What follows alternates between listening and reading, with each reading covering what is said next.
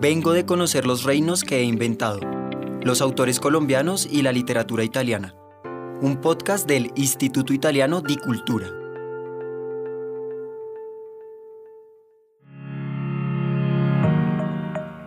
En este episodio, Giuseppe Caputo nos habla de Léxico Familiar, de Natalia Ginsburg.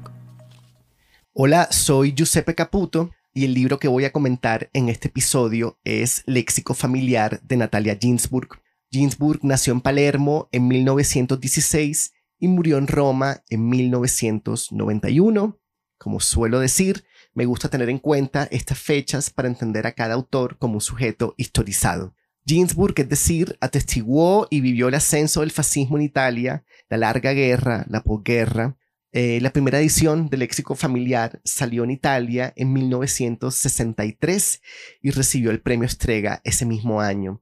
Al inicio del léxico familiar, eh, Natalia Ginsburg deja una nota en la que aclara que todos los lugares, hechos y personas que aparecen en ese libro son reales. Quiero citar un fragmento un poquito largo de la nota porque me parece importante para entender lo que ella hace en el libro. Entonces dice así, nada es ficticio Siempre que, debido a mi costumbre de novelista, inventaba algo, me sentía obligada a destruirlo. Sentía profunda intolerancia por cualquier invención. Solo he escrito lo que recordaba.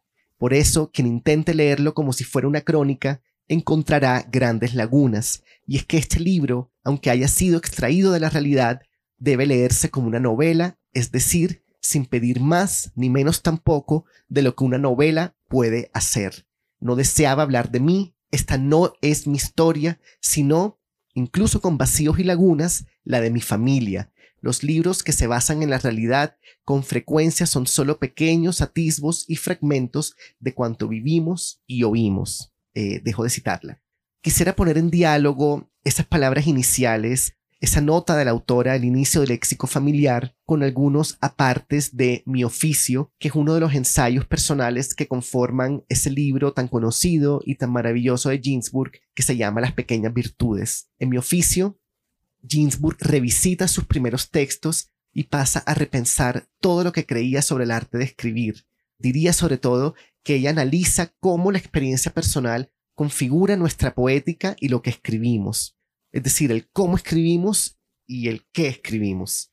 Eh, dice que lo suyo son las historias, que cuando escribe textos de crítica literaria, por ejemplo, se siente exiliada, como si tuviera que buscar material afuera y no dentro de sí, y hace unas reflexiones con las que podemos pensar sus decisiones escriturales en léxico familiar. Por un lado, cuenta que, como era la menor, se acostumbró a decir siempre las cosas deprisa, precipitadamente y con el menor número de palabras posible siempre con miedo a que los demás continuaran hablando entre ellos y dejaran de prestarle atención. Y por el otro lado, dice que ser felices o infelices nos lleva a escribir de un modo u otro. Cuando somos felices, nuestra fantasía tiene más fuerza, escribe Ginsburg. Cuando somos infelices, pesa más la memoria.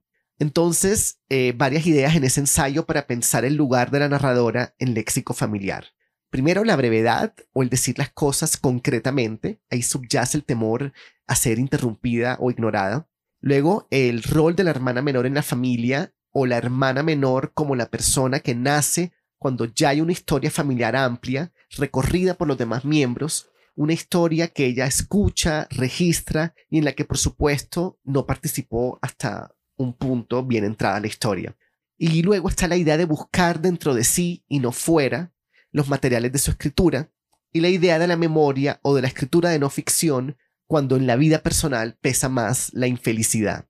Me gusta pensar que la prosa de Ginsburg en léxico familiar es, si se me permite el oxímoron, ese acercamiento de palabras contrarias, que el estilo de Ginsburg es de una sencillez barroca. Por un lado, hay una sencillez poética del lenguaje, una concisión, lo que hablábamos antes, pero por el otro, la obra funciona por la acumulación y repetición de muchas imágenes, de imágenes sonoras. El libro está principalmente constituido por las frases, palabras, refranes, anécdotas, chismes, insultos, historias, quejas, lamentos que los miembros de la familia siempre han repetido. Sobresalen, por supuesto, el léxico familiar del padre y la madre de Natalia Ginsburg. El padre Pepino aparece inevitablemente como un tirano doméstico, como un hombre muy severo en sus juicios. Todo el mundo le parecía estúpido, escribe Ginsburg. Vivíamos siempre con la pesadilla de los arrebatos de mi padre, que explotaban de repente y casi siempre por los motivos más nimios. A lo largo de la novela, el padre repite frases como no saben comportarse en la mesa, son unos borricos, se aburren porque no tienen vida interior. Entonces el padre, según Ginsburg, se sentía pobrísimo, admiraba y apreciaba el socialismo y tenía una idea confusa y vaga del dinero en la que predominaba, según ella, una absoluta indiferencia. Por eso leemos en léxico familiar, cuando tuvo alguna vez dinero, lo perdió siempre, o por lo menos hizo todo lo posible para perderlo. Durante toda su vida tuvo la preocupación de encontrarse, de un momento a otro, tirado en la calle, preocupación irracional que vivía en él unida a otros arrebatos de mal humor y pesimismo, como el pesimismo sobre el éxito y la suerte de sus hijos. La madre de Ginsburg, por su parte, también amaba el socialismo y tenía, según ella, un temperamento tan alegre que acogía bien todo.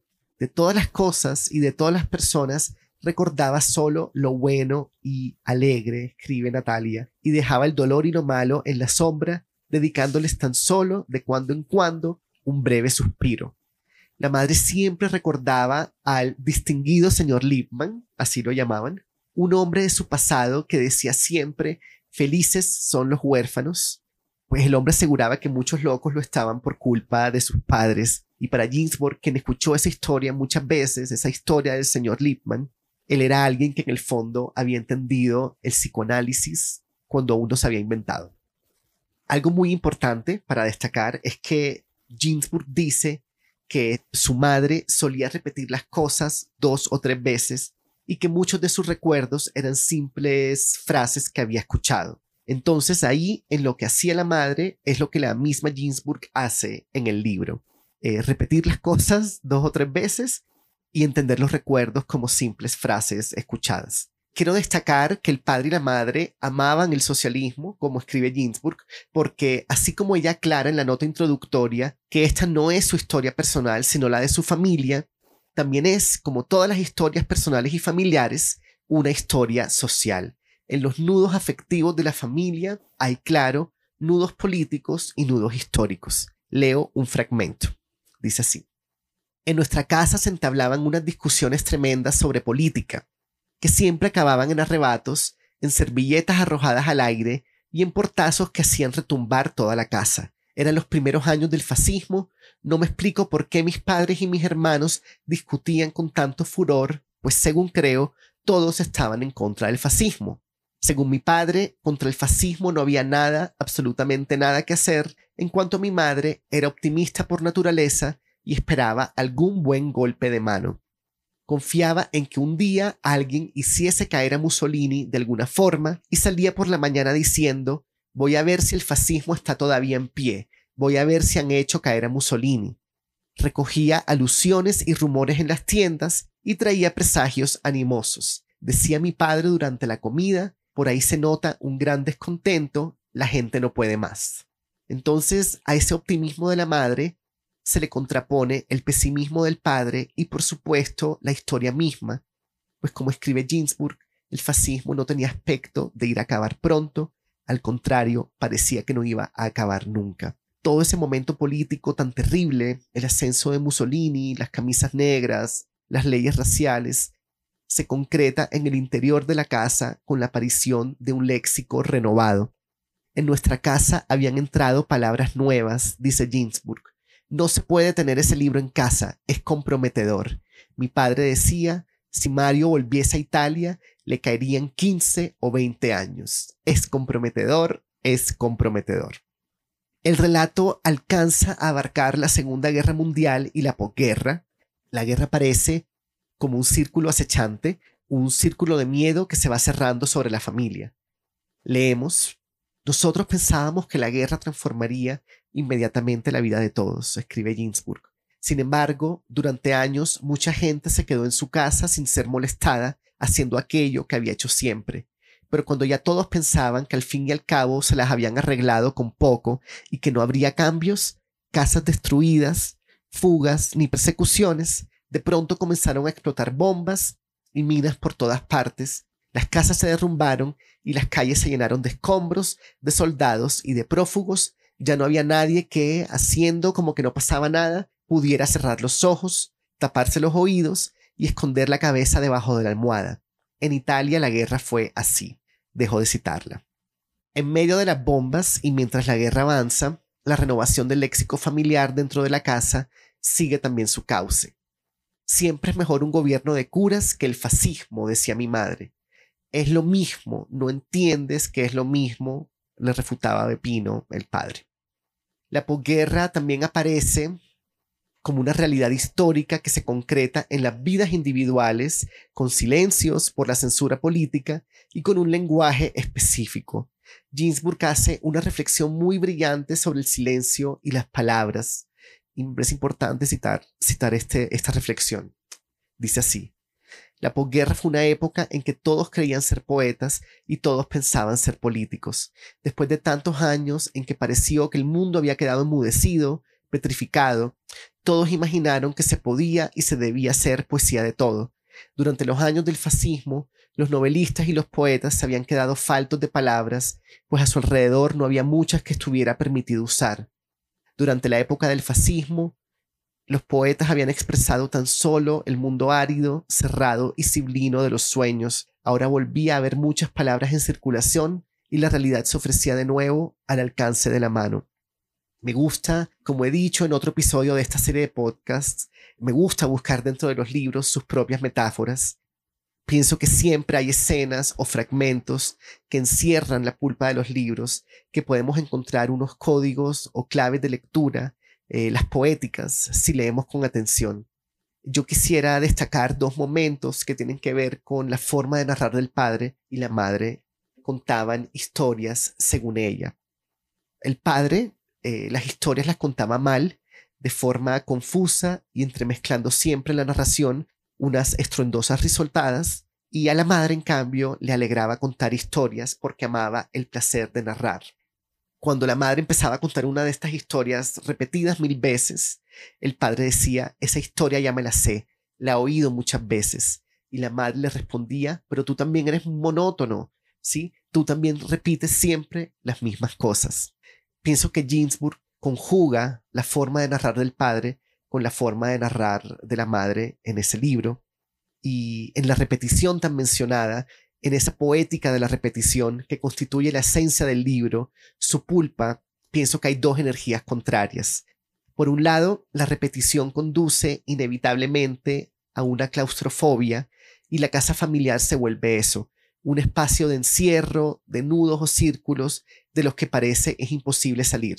Y por el otro, la repetición está como una insistencia en la memoria y como un lugar seguro.